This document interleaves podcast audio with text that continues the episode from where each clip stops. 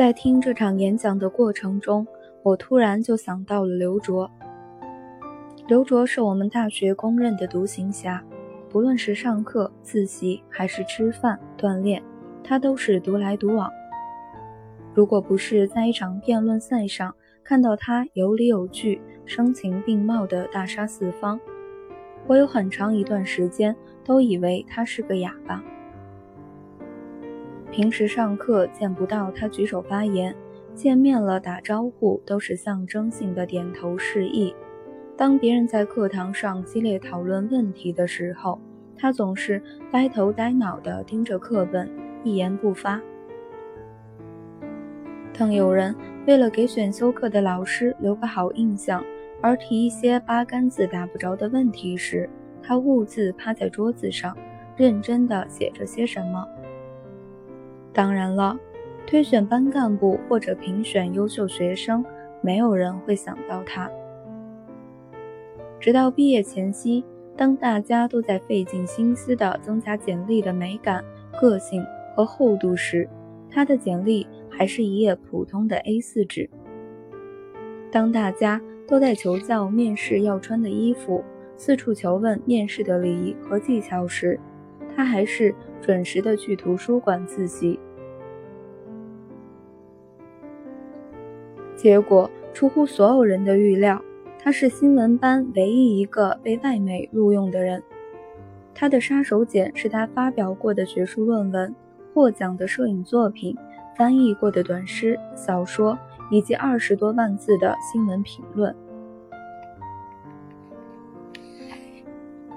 原来。当别人在对娱乐事件侃侃而谈的时候，他正埋头给当天的新闻事件写深度评论；当别人在熬夜追剧、玩游戏的时候，他正在逐字逐句地翻译一部诗集；当别人在假期里挤进人海中玩自拍的时候，他正捧着镜头在街头拍摄社会百态。当别人勾肩搭背的参加各种聚会时，他正和几个同样内向但志趣相投的人谈笑风生。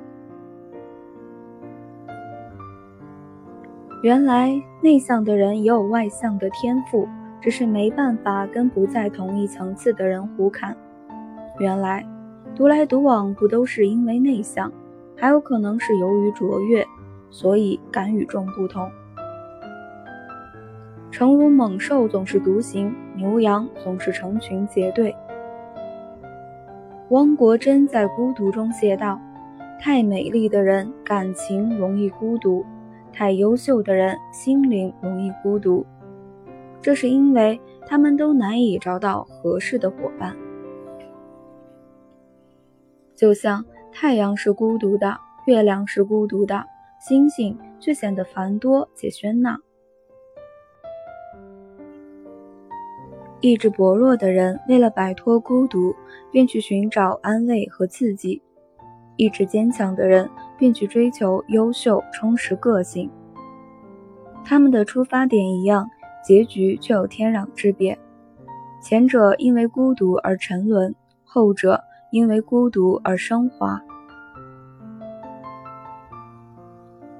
内向的人其实更理性，也更谨慎。不会因为有人勾搭一下，再唱几句“小兔子乖乖”，就随随便便的把心门打开。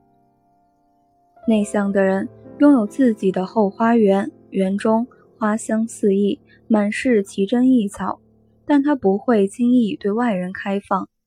志同道合的人可以到此一游，情趣相投的人被允许偶尔光临，而那些浮在表面的热情。和流于形式的热闹都被拒绝入内。